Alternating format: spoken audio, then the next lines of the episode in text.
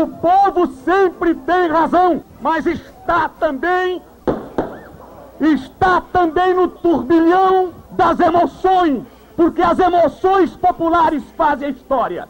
Essas eleições que me proporcionou o povo de Goiás fez com que a República se lembrasse de mim. Pelo visto, já está com a intenção toda de negociar a CELG e não tem aqui menor interesse de dizer por que acoberta 42 distribuidoras e penaliza as centrais elétricas de Goiás. O Brasil, presidente, não pode ser vítima de minorias que não querem uma democracia onde o republicanismo possa prevalecer.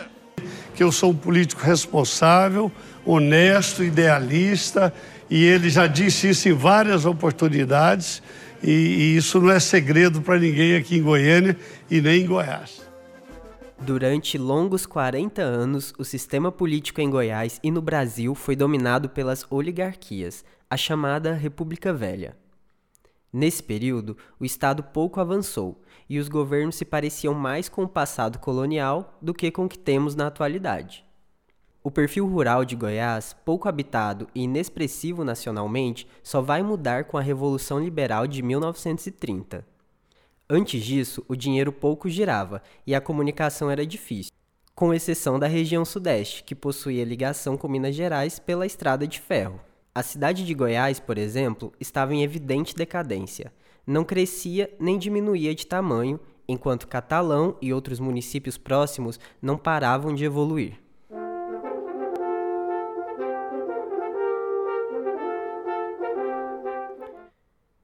Foi se criando então pequenos grupos insatisfeitos em várias regiões do estado, como em Anápolis, Rio Verde e Inhumas. Segundo os historiadores Luiz Palacim e Maria Augusta de Santana Moraes, aos poucos foi se criando uma consciência coletiva de que o governo tinha sim obrigação de investir no ensino, na comunicação e na saúde pública. Mas o cenário só muda de vez com a Revolução de 30, um ideal liberal que partiu principalmente das elites do Rio Grande do Sul e de Minas Gerais, e que colocou um fim na República Velha. Quem fala com a gente hoje é o professor Carlos César Riga, mestre em História pela Universidade Federal de Goiás e docente da rede privada e estadual de educação. A revolução, né, assim como em outros estados, né, aqui em Goiás, vai é, acabar com as oligarquias que estavam no poder goiano já há bastante tempo. Né? Então vai trazer essa novidade. Né? A Revolução de 30 ela vai buscar imprimir muito essa ideia do novo, do moderno, né, que tudo aquilo que estava, tudo aquilo que era prática política anterior à revolução vai ser considerado como atraso, como antigo, né, como ultrapassado. Né? Então a revolução vai imprimir né, nacionalmente, né, aqui em Goiás não é diferente, nessa ideia do novo, nessa ideia da modernidade, né, que já vinha já há algum tempo no, no Brasil e vai ratificar né, vai se efetivar com a Revolução de 1930. A participação de Goiás na Revolução se limitou à liderança do Dr. Pedro Ludovico Teixeira, que esteve no centro dos atos revolucionários em Minas. Pedro Ludovico nasceu na cidade de Goiás em 1891. Se tornou médico em 1915 pela Faculdade de Medicina do Rio de Janeiro. Em 1930, juntamente com mais 120 liberais, ele partiu do Triângulo Mineiro com a intenção de invadir Goiás e tomar o poder, mas acabou preso. Apesar disso, a nível nacional, a revolta triunfou e o mineiro Carlos Pinheiro Chagas se tornou o novo governador de Goiás, em outubro daquele ano. Em seguida, como no resto do país, o presidente Getúlio Vargas criou uma junta provisória, onde Pedro Ludovico Teixeira era um dos membros. Três semanas depois, em 23 de novembro, ele é nomeado o interventor do Estado.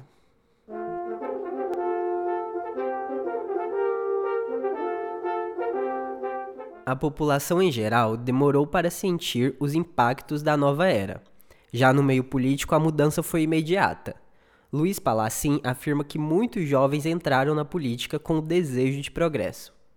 Com isso, veio o grande investimento da década, apoiado por Getúlio, a construção de Goiânia, a nova capital de Goiás. A Revolução de 1930 foi um movimento muito importante para a história do Brasil.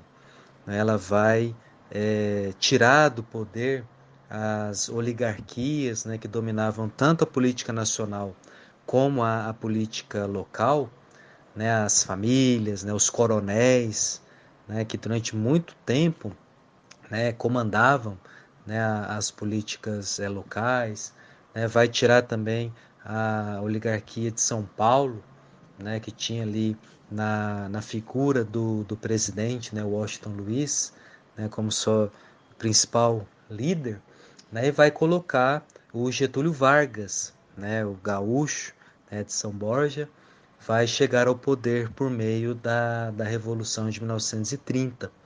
Né, e ao chegar ao poder, o Getúlio Vargas ele vai nomear interventores para governar os estados, né, é, é, concretizando, né, confirmando a revolução nos vários estados do, do Brasil né, na, naquela época.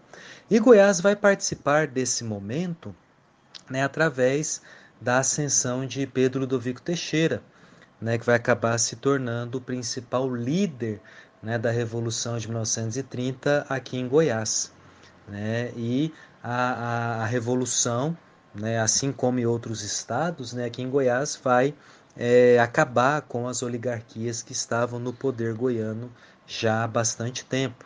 Né? Então vai trazer essa novidade.